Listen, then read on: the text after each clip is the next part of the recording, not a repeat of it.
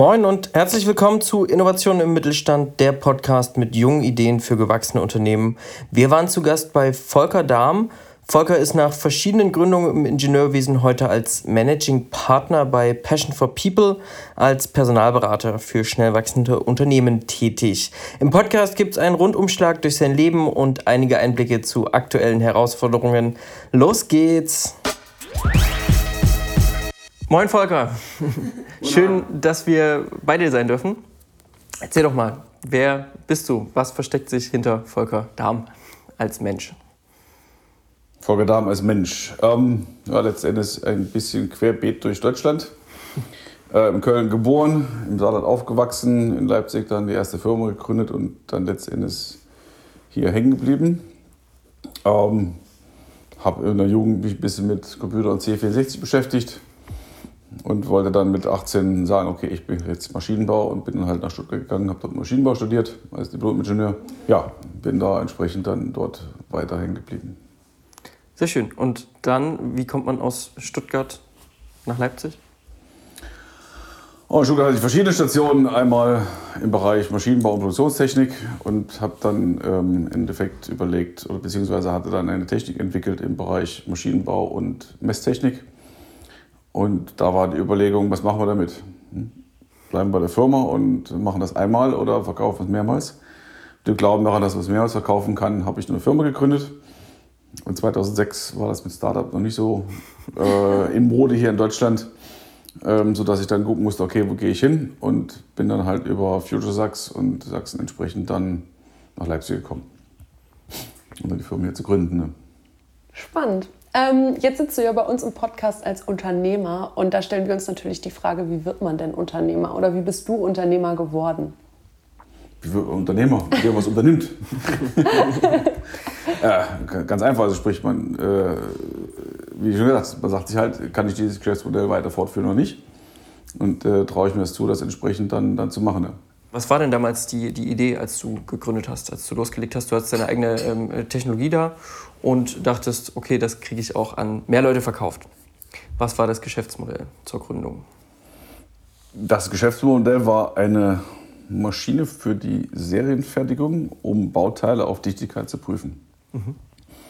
Mit einer neuen Technologie, sprich äh, der Sensorik für Wasserstoff, um dann halt dieses Formiergas nachzuweisen als Mittel, ist das Bauteil jetzt dicht oder undicht.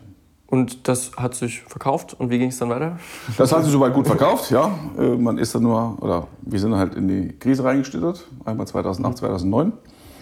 Äh, eine Geschichte und die zweite Geschichte ist, dass diese Projekte natürlich ähm, ich sag mal, drei bis vier Projekte pro Jahr weltweit ausgeschrieben werden. Und die Technik jetzt nicht unbedingt so kompatibel ist, dass ich eins austauschen kann mit dem anderen, sodass man natürlich dort entsprechend sehr lange Vorlaufzeiten hatte oder hat, besser gesagt, in dieser Branche, die letztendlich dazu geführt haben, dass wir das Unternehmen dann an die Firma Inficon in Köln verkauft haben, die da deutlich weiter in dem Bereich unterwegs ist, als wir es dann waren. Und dann hast du die Zeit genutzt, um einen MBA noch zu machen, oder war das das habe ich dann parallel gemacht. Parallel, ja. Habe dann dort über Future Sachs halt damals äh, den Kontakt zu HL bekommen mhm. Und hatte das schon länger im Hinterkopf, ich möchte mal ein MBA machen und dachte mir, okay, jetzt ist Zeit, ich habe keine Kinder. Ähm, ist am Wochenende, kann man dann gut, gut einbauen. Habe dann entsprechend dann parallel 2008, 2009 dann ein MBA an der HL in Leipzig gemacht. Genau. Und dann kam schon das nächste Unternehmen. Dann ging es weiter nach dem Verkauf. Ähm nach dem Verkauf war ich erstmal bei Inficon äh, eine Weile beschäftigt äh, und habe dann festgestellt, ähm, dass ich doch eher der Unternehmer als der, der Angestellte bin und habe mir dann umgeguckt, was kann ich tun. Und bin dann halt letztendlich in die Softwarebranche abgewandert, Business Development. Warum klingt vielleicht ein bisschen komisch, aber letztendlich auch Prozesse. Also ich, vorher mit der Maschine hatte ich ja auch letztendlich Hardware und Software zusammenzubringen. Ähm, und da ja das vieles jetzt mit Software gemacht wird und nicht mit Hardware, ähm, war der, die Affinität schon gegeben und bin dann halt stärker in die Software gegangen, weil dort auch letztendlich geht es um Prozesse abbilden. Und hast dir das Wissen aber dann auch beigebracht? Also du hast, also du hast dich schon immer so ein bisschen fürs Programmieren interessiert, aber das, das nötige äh, weitere Wissen hast du dir selber beigebracht oder ähm, hattest du es schon oder wie, wie, wie lernt man Programmieren? Ähm ja gut, ich kann bedingt programmieren. Sagen so. wenn ich mich jetzt beschäftigen würde, könnte ich auch selbst programmieren. Aber dazu habe ich ja die entsprechenden Leute. Also das ist eher das Thema. Also ich habe jetzt nicht selbst programmiert. Mhm. Das wäre, glaube ich, jetzt etwas verwegen, das zu tun. Ich habe zwar mal in meiner Jugend auch was selbst programmiert, aber da müsste man tiefer einsteigen in die grundsätzliches Aber grundsätzliches Verständnis, deswegen hatte ich vorhin, die Maschine habe ich ja auch letztendlich mit programmiert, mhm. mit, dem, mit dem Entwickler da zusammengesessen bin und gesagt, so müssen wir es tun, so nicht. Mhm.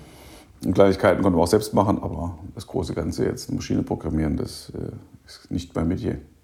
Sehr schön. Dann äh, ging es irgendwann weg von ähm, dem angestellten Unternehmertum und ins, ins, äh, ja, in, die, in, die, Programmierwelt sozusagen. Mhm.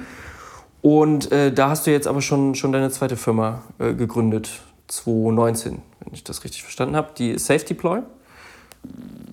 Ja, der Übergang letztendlich war dann so, dass wir, äh, ja, ich erstmal jetzt im Prinzip in die Firma NetResearch mit eingestiegen bin hier in Leipzig und ähm, dort äh, das Business Development vorangetrieben habe, weil da auch die Frage war, wie kommen wir jetzt an, also wie können wir unseren Kundenstamm, der aus drei bis vier loyalen Kunden besteht, erweitern. Und da kam dann natürlich die, die Idee auf, NetResearch äh, sind dann eher SAP-Kunden, also sprich Kunden, die eine gewisse Größe haben, ein gewisses Budget, eine gewisse Anforderung auch haben an das, was sie entsprechend dort programmiert haben wollen.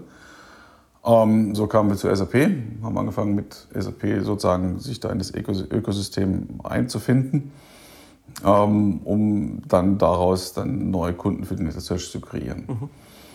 Ähm, was letztens aber dazu geführt hat, dass natürlich SAP-Kunden in der Regel in Deutschland jetzt nicht die E-Commerce-Kunden sind, sondern schon aus dem klassischen Mittelstand oder der äh, Industrie kommen und ähm, das Thema äh, dann wieder zweigeteilt wurde. NetResearch hat sich weiterhin auf den E-Commerce-Bereich konzentriert. Und wir haben uns dann eher in diese Industrieschiene wieder abgedriftet und haben gesagt, okay, wir sind SAP-Partner, wir spielen der NetResearch die Kunden für den E-Commerce zu und kümmern uns dann um den Rest äh, mit allen möglichen ERP- und MES-Anwendungen. So kam es dann zur Gründung der, der Firma. Ähm, und, aus, und, und, da wiederum war es natürlich so, dass man dort eher im Bereich Partner unterwegs war, als SAP-Partner.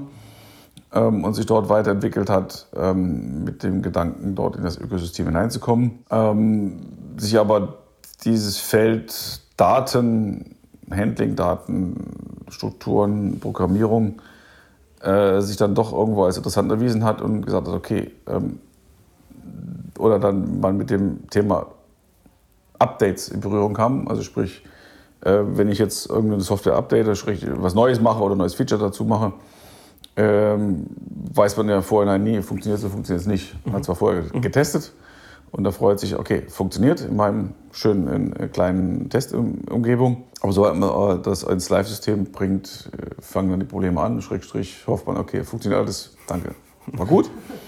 Es gibt viele Fälle, wo es dann nicht so funktioniert und da kam dann die Fragestellung auf, okay, wieso, weshalb, warum, was fehlt eigentlich. Mhm.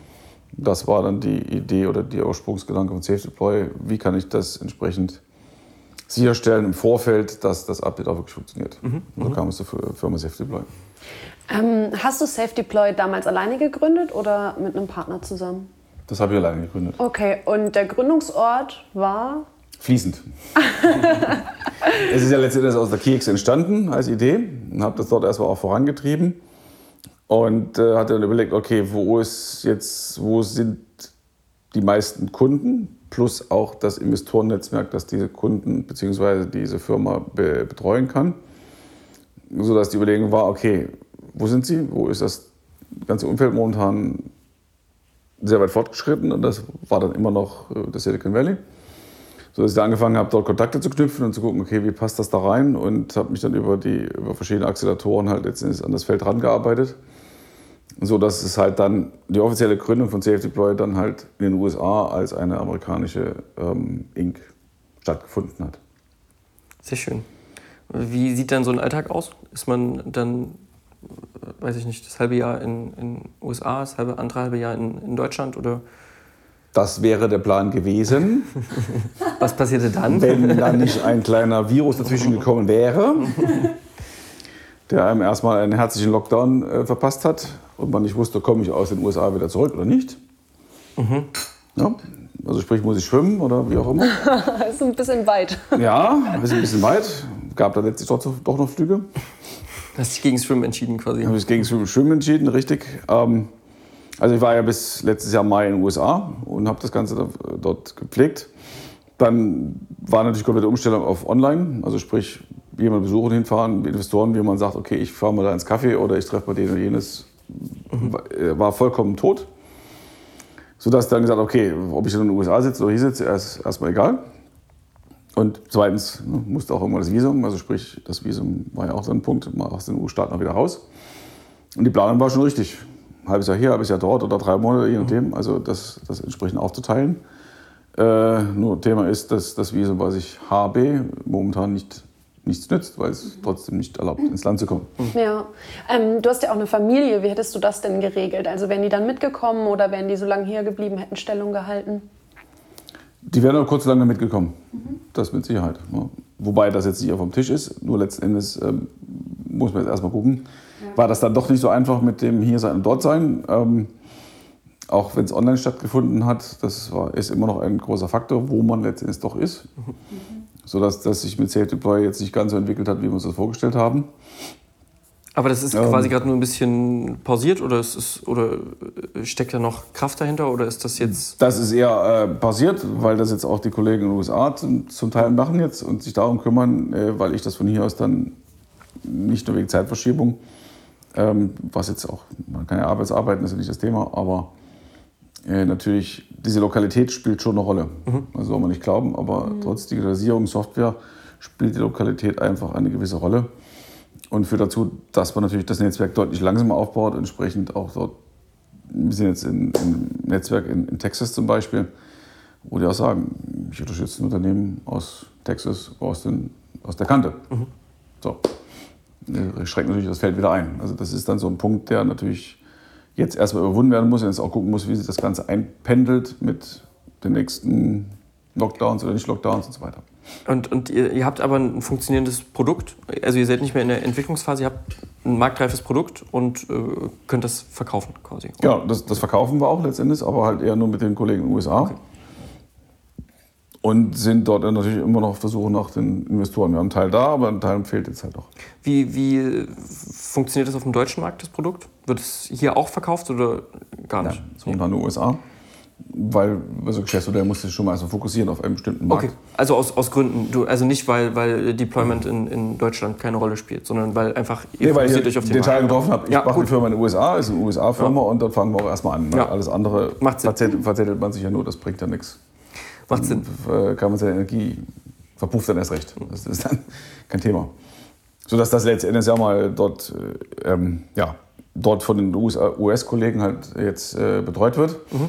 Und ich halt bei Fragestellungen dastehe, aber letztendlich müssen das die Jungs da drüben selbst in, in die Hand nehmen. Ja. Du hast ja sowieso gerade äh, andere Aufgaben im Tagesgeschäft, um jetzt den roten Faden einmal komplett durchgezogen zu haben durch dein Leben. Ähm, Passion for People, was steckt da dahinter? Ja, das war die Idee letztendlich ähm, einmal dadurch, dass ich ja die Firma in den USA gegründet habe. Ich musste Leute suchen, ich musste gucken, dass ich schnell Leute finde äh, die entsprechend in die Position passen. Ähm, war die Überlegung, okay, wenn man jetzt in Deutschland ist, was sollten wir, können wir tun? Da mhm. drüben kann ich noch bedingt helfen. Und da war das Thema Personal schon eins, was mich damals fasziniert und gemerkt habe, okay, das macht Spaß, dort Leute zu finden, zu suchen, die Positionen zu besetzen ähm, und rauszufiltern, wer passt, wer passt nicht, wie lange bleibt er da. Manchmal sind sie auch gleich wieder gegangen. Also das, die verschiedensten ähm, Konstellationen, die es da gab. Und so kam die Idee mit, und mit Passion for People, habe den, den Michael Welz getroffen und fand die Idee spannend, auch wie er das letztendlich umsetzen möchte, ähm, im Bereich Personalführung und Personalsuche. Und mit meiner Expertise im Bereich ähm, Startups und schnell wachsende Unternehmen war das ein perfekter Fit, weil wir jetzt ganz klar in diesen Bereich reingehen werden, um dort schnell wachsende Unternehmen mhm.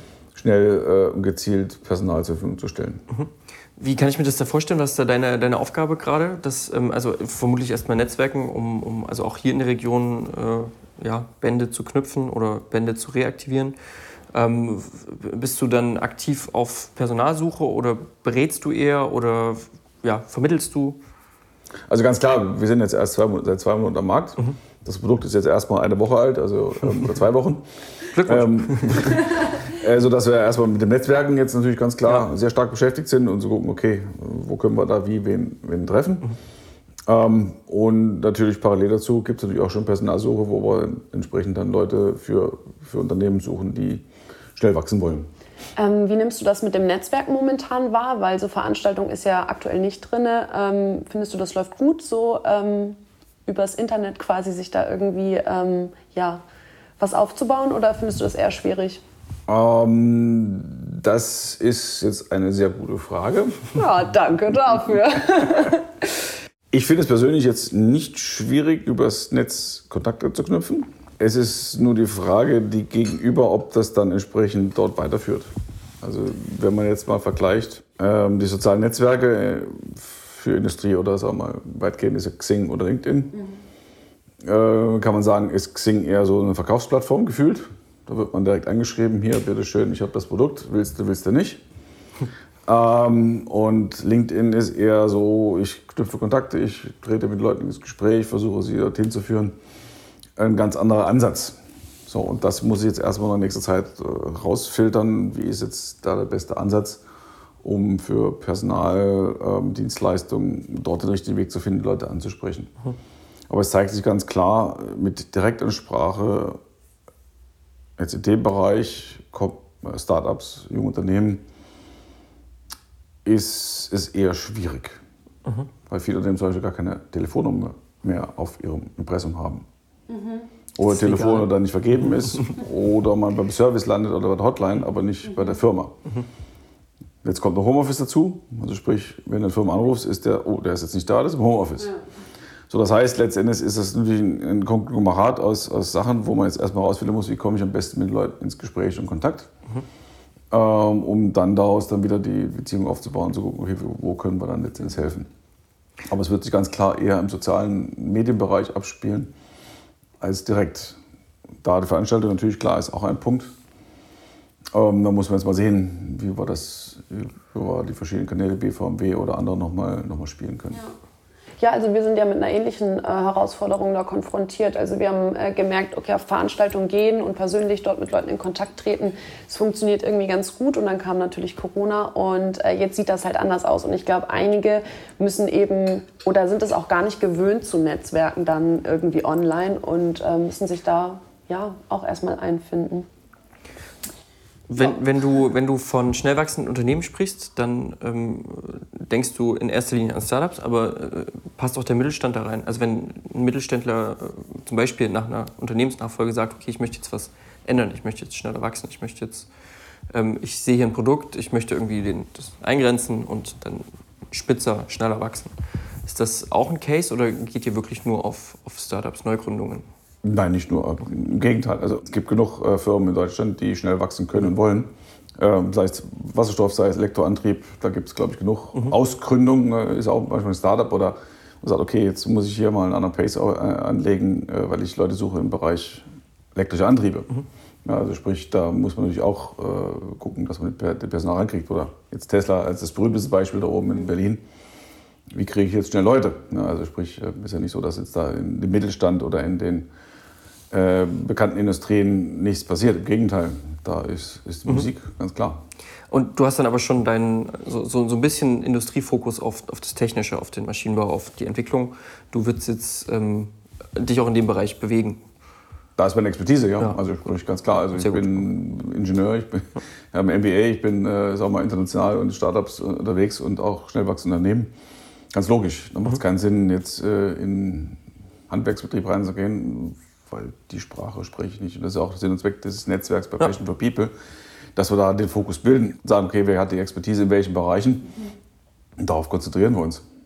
Jetzt hast du gerade schon gesagt, ähm, du, du bist Ingenieur, du hast ein MBA, du hast äh, Kontakte. Was ist denn, was, was macht denn dich unersetzlich? Was beschreibt dich am besten? Was, was, wie, welche Rolle würdest du dir selber geben? Bist du der Ingenieur, bist du der Entwickler, bist du der Unternehmer, Verkäufer? In erster Linie mit Sicherheit Unternehmer, mhm. ganz klar. Ähm, also nebenbei bist du der Verkäufer deiner, deines Produktes, sonst, bist du, äh, sonst wird es schwierig. Das ist schlecht. ähm, das an den Mann zu bringen, weil du ja letztendlich die Person dahinter stehst und nicht jetzt einen Großkonzern im Hintergrund hast, der mit vielen Leuten da entsprechend Marktmacht aufbaut. Ähm, selbst denke ich, äh, ist es Ideengeber und äh, in erster Linie auch ja, Hilfe anbieten, dass man entsprechend die Probleme löst, die dann vor Ort, äh, vor Ort äh, bestehen. Mhm, mh. Hast du das ähm, Gefühl, dass ähm, so dieser, also die Rolle des Problemlösers auch direkt angenommen wird? Oder gibt es da so Momente, wo du merkst, du musst Überzeugungsarbeit leisten, obwohl es für dich eigentlich ganz klar ist? Die Frage ist jetzt, inwiefern man jetzt, also wenn ich ein konkretes Problem habe, ich muss das Display jetzt reparieren, ist das glaube ich nicht so. Mhm. Wenn es natürlich um Prozesse und Veränderungen geht, ähm, ist das natürlich ein Punkt, wo die Leute auch hingeleitet werden müssen zum Teil oder auch können oder auch sollten, äh, weil es Bereiche sind, mit denen sie sich vielleicht nicht beschäftigt haben oder wo es auch bedingt, dass man seinen Arbeitsablauf entsprechend ändert. Was natürlich auch heißt, es ist ein Veränderungsprozess und Veränderungen bedeutet immer wieder ein gewisses sich damit beschäftigen, hinleiten, sagen, okay, guck mal, es ist ja doch nicht so schlimm oder es ist halt anders, aber es ist im Prinzip das Gleiche. Ist ja immer das Gleiche. Also wenn ich ein ERP-System einführe, habe ich ja auch bestimmte Prozesse, ähm, wo die Kunden sagen, aber das muss jetzt genauso laufen und dann muss man auch mal drüber reden, sagen, ja, können wir machen, natürlich, macht das aber Sinn. Sprich, wenn ich jetzt die Software hier total verbiege, ähm, habe ich vielleicht nichts gewonnen. Machen wir es doch vielleicht so rum oder können sagen, okay, aber so ist vielleicht der Best Case. So ist man ja auch letztendlich gezwungen, dort mit Leuten zu reden und sie mitzunehmen und sagen, okay, wie können wir das jetzt so gestalten, dass es für beide Seiten sinnvoll macht, dass wir nicht äh, jetzt das komplett neu erfinden, das Rad, aber auch äh, den Leuten die Möglichkeit geben, sich dem, dementsprechend dann mit ihren Vorstellungen auch zu verwirklichen. Mhm. Und warst du schon mal an dem Punkt, wo du gesagt hast, so, yo, dann macht, was ihr wollt, das nützt nichts, da komme ich nicht weiter, da finde ich kein, äh, kein Gehör dafür? Wofür? Ähm, für eine Lösung, die vielleicht nicht so ersichtlich ist wie ein gebrochener Bildschirm. Ja. Dass man direkt sagen würde, da machen wir jetzt nicht weiter, eigentlich nicht. Das würde ich jetzt, kann ich jetzt nicht sagen. Es war eher eine Frage, wie kommen wir da hin oder wie lange brauchen wir, bis dann jemand äh, bereit ist mitzumachen oder sich auf die Vorstellung geeinigt hat, bei der Seite Konsens.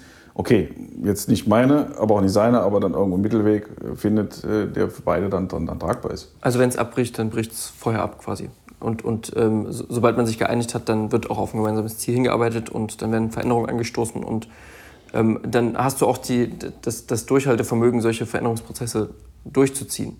Weil das ist ja auch immer so eine Sache, dass, dass man mal schnell eine Idee hat. Ähm, wir stellen jetzt alles um hier im, im, im Betrieb. Ähm, aber es muss ja auch jemanden geben, der Veränderungen weiterträgt und der dafür ja, herhält. Ja, natürlich, ganz klar. Ähm, deswegen meinte ich auch eingangs, letztendlich äh, als Externer hat man manchmal einen Blick auf die Sache und, und sieht auch Grund vielleicht, dass man Erfahrungen bei anderen Sachen hat, sagt, okay, aber so wäre es vielleicht sinnvoll. Was aber nicht beim Gegenüber heißt, dass das gleich angenommen wird, sagt, ja, jetzt kommt der jetzt hier von außen und sagt mir, wie ich es zu tun habe. Ähm, so dass man da ja schon, deswegen halt, wo es diesen Konsens äh, erzielen muss. Man hat eine Idee im Kopf, wie es ideal wäre. Der Gegenüber hat auch seine Idee, wie es ideal aus seiner Sicht wäre. Ähm, und dann trifft man sich irgendwo in der Mitte oder zu zwei Drittel oder wo auch immer.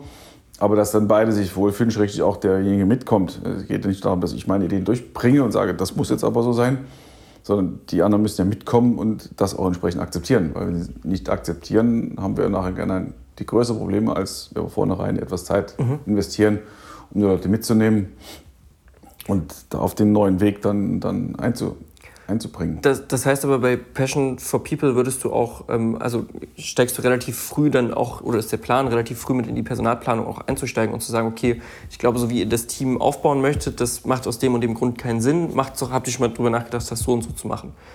Wäre das auch eine Aufgabe für dich oder bist du, bist du in dem Moment eher Dienstleister, der, der sagt, okay, äh, du brauchst 20 Entwickler, du kriegst 20 Entwickler?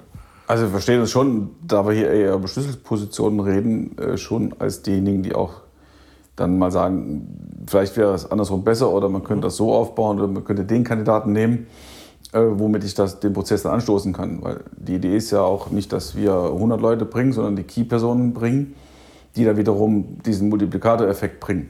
Mhm. Ne, klar kann man, die wird mit denen auch nochmal Personal beiseite stellen, natürlich ganz klar. Aber die müssen dann erstmal die Linie auch wieder vorgeben. Also sprich, ist ja schon, wenn ich als schnell wachsendes Unternehmen denke, ähm, brauche ich bestimmte Schlüsselpositionen, die, die wichtig sind, dass das Unternehmen schnell wachsen kann. Weil wenn die Schlüsselposition nicht bereit oder nicht fähig ist, diesen schnellen Wachstum zu begleiten, dann ist er der Fehl am Platz. Mhm, Den brauche ich ja erstmal, das, das ist der Key, weil wir können ja nicht, wir sind ja nicht im Unternehmen selbst drin, sondern wir können das Personal bereitstellen und das Personal muss ja dann jetzt dafür sorgen, diesen Prozess wieder anzustoßen. Wir können ihn begleiten und werden ihn auch begleiten und möchten ihn auch begleiten und, und da entsprechend auch für Prozesse im Hintergrund zu sorgen. Aber nichtsdestotrotz ist ja die, die intrinsische Aufgabe des Unternehmens selbst, von sich aus dann diesen Wachstum anzustoßen und äh, zu befeuern. Mhm. Das Personal, also durchläuft das dann, also das, was ihr für eben ähm, andere Unternehmen dann sucht, durchlauf, durchlaufen die bei euch dann auch erstmal so einen Bewerbungsprozess? Also ihr seid die erste Anlaufstelle dann für diejenigen, die an dieser Stelle Interesse haben, oder? In der Regel führen wir die Erstgespräche, mhm. um herauszufiltern, ist das jetzt wirklich ein Kandidat, den wir vorstellen können oder nicht. Ja. Kommt natürlich auch am Kunden drauf an, manche wollen gleich dabei sein, aber in der Regel machen wir das Erstgespräch, filtern voraus und sagen, okay, die fünf oder zehn, je nachdem, wie der Kunde das haben möchte, oder drei, würden wir dir vorschlagen. Bitte guck sie dir dann selbst an oder mit uns an. Ja. Mhm. Okay, was ist so ein absolutes No-Go für dich bei so einem Erstgespräch? Auf Kandidatenseite natürlich. Also No-Go wäre, wenn er, wenn er jetzt äh, ungepflegt am Bildschirm erscheint. Oder gar nicht erscheint. Oder gar nicht erscheint. Also das Gut, dann, ist das, dann hat sich das direkt durch. erledigt. Aber wenn man da ungepflegt vor dem Bildschirm erscheint und nicht mal weiß, wie man sich einigermaßen vor dem Bildschirm, weil es ist momentan ja alles mehr oder weniger nicht persönlich, ja. da benehmen kann, das ist dann schon No-Go. Das kann es nicht sein. Ja. Vor allem nicht, wenn ich über schnell wachsende Unternehmen, sprich Digitalisierung rede. Also, ne? Ja, dann sollte das schon der, wie, wie, begegnest du dem, dem, Zeitdruck? Wenn wir von schnell wachsend sprechen, dann, dann, heißt es ja, dass wir keine Personalplanung für, wir wollen da mal in einem halben Jahr eine Stelle besetzen. Das ist ja dann knall auf Fall, wir brauchen jetzt 20 Leute, so nach dem, dem Motto. Wie, wie, begegnet man dem und wie, wie strukturiert man so eine ähm, Personalsuche? Ja, das ist der Vorteil von dem Netzwerk. Das heißt, ich kann hier auch Multiplikatornetzwerk aus dem Netzwerk der Partner mitnehmen und sagen, okay, jetzt brauche ich immer für einen Kunden so viele Leute Wer kann helfen? Wer macht mit? Wer sucht mit? Ganz klar. Und da haben wir einmal unsere Datenbank, auf die wir zugreifen können und sagen, okay, habe ich jetzt was in dem Bereich, wo ich zugreifen kann. Aber ich kann auch dann parallelisieren und kann sagen, okay, es gibt jetzt zwei, drei, vier, fünf Leute, die entsprechend jetzt an der Suche sich beteiligen, um dann schnellstmöglich die, die Kandidaten zusammenzukriegen. Mhm. Ähm, wo du gerade das mit dem Zeitdruck angesprochen hast, Hagen, wird man als Unternehmer entspannter? Also Spürst du Stress noch so, wie du es am Anfang gespürt hast? Oder ist es jetzt schon so ein bisschen, dass man da mit einer anderen Ruhe rangeht und sich da nicht so schnell irgendwie aus der Fassung bringen lässt? Ich denke, das bringt auch ein bisschen Erfahrung mit sich, dass man das mit der gewissen Ruhe angeht. Und gewisse Sachen lassen sich nicht beschleunigen, geht einfach nicht. Ähm, aber äh, klar, wenn ich es parallelisieren kann, dann kriege ich es natürlich schnell auf die Straße. Aber wenn ich 500 Leute anschreiben will oder 10 Leute anschreiben will, dann brauche ich einfach die Zeit dazu. Und das zu hudeln und sagen, okay, jetzt muss ich aber ganz schnell machen, bringt nichts. Schon auch den Leute einstellen und die genau mit der Stelle, mit der Idee, warum jetzt für den gerade diese Stelle passen könnte, das ist, glaube ich, das Entscheidende. Also einfach auch diesen Fokus zu setzen. Also sprich, nicht, ich hau jetzt einfach mal zehn Briefe raus, sondern wirklich den Fokus setzen, okay, warum passt der und warum passt der oder warum passt der nicht. Ähm, das spricht dann Leute auch an letztendlich. Das ist auch, ein, denke ich mal, ein, ein, ein Punkt bei Professional People, der sagt, okay, wir, wir, gehen da gezielt Leute an und nicht mit der Sense einfach mal querbeet, querbeet durch. Wir haben uns im Vorgespräch kurz darüber unterhalten, dass, dass Digitalisierung heute eigentlich so, so ein unscharfes Wort ist. Ähm, du begleitest ja jetzt Digitalisierung schon deine ganze Karriere eigentlich. Also du, du bist ja seit Anfang an in, in damals noch in, in, Maschinenbauprozesse involviert gewesen. Was hat sich verändert in, in, den ganzen Jahren? Also spricht man heute noch von den gleichen Problemen wie damals?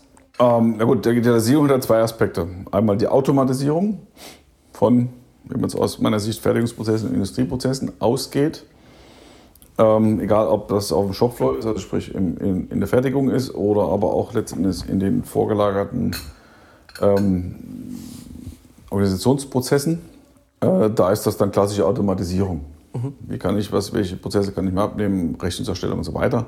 Und da hat sich natürlich schon einiges getan, muss man ganz klar sagen. Also wenn ich da an meine Anfänge denke, dass man gerade die ersten SAP-Systeme eingeführt hat ähm, und äh, jetzt letztendlich auf elektronische Rechnungserstellung geht, als Beispiel nur. Dann schickt die Rechnung durch, wird automatisch eingelesen und dann sozusagen automatisch gebucht. Und hm. der ganze Rattenschwanz, das war ja vor, vor den Jahren, dass ich angefangen habe, ja, schon lange her, okay, ähm, war das noch nicht der Fall, ganz klar.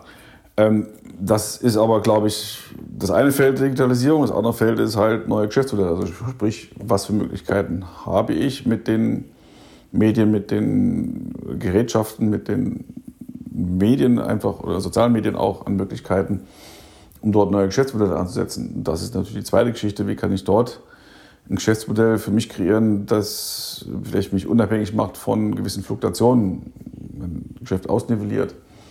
Sei es Beispiel, wenn ich an Kalenderproduktion denke, normalerweise kauft man einen Kalender im Dezember oder im November fürs nächste Jahr. Da habe ich einen riesen Peak. Was kann ich mit den Maschinen im restlichen Jahr tun? Kann ich da vielleicht Bilder produzieren, Bildbände, was weiß ich? Mhm. Äh, solche Geschichten. Das ist vielleicht ein einfaches Beispiel, aber dass man darüber, über Digitalisierung sich dann dort flexibler gestaltet Digitalisierung machen kann, geht wieder in Automatisierung rein. Ähm, aber auch wiederum in Geschäftsmodelle, wie kann ich jetzt versuchen, dort äh, Geschäft kreieren, was mich dann über diesen Peak halt hinwegbringt.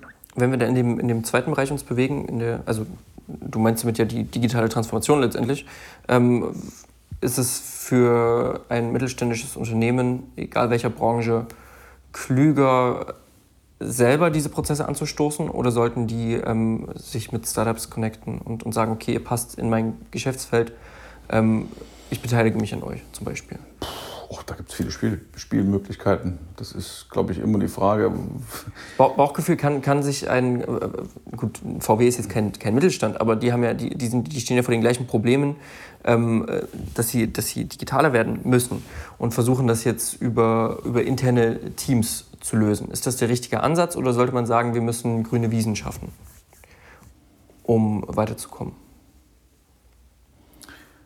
Also die radikalsten Ideen werden mit Sicherheit nicht aus dem Unternehmen selbst, bei Volkswagen, entstehen. Mhm. Weil man da ja aus dem Gewohnten erstmal komplett raus muss. Gibt natürlich auch dort Beispiele, da hat es funktioniert, aber letztendlich sind das wieder Ausgründungen. Also wenn ich an die Firma Trumpf denke zum Beispiel, die hat auch verschiedene Firmen ausgegründet, kann man als Startup bezeichnen weitesten Sinne, ähm, die aber mit der eigentlichen Trumpf dann nur auf dem Papier erstmal als Beteiligung was zu tun haben. Natürlich hängen sie natürlich zusammen. Ähm, aber da muss ich den Freiraum schon geben. Also sprich, ähm, ob ich mir ein Startup selbst ausgründe oder mir eins zukaufe, äh, bringt natürlich die radikalsten Ideen mit ins mhm. Boot. Wenn ich das möchte und brauche, ist das natürlich ein Weg, den man gehen kann.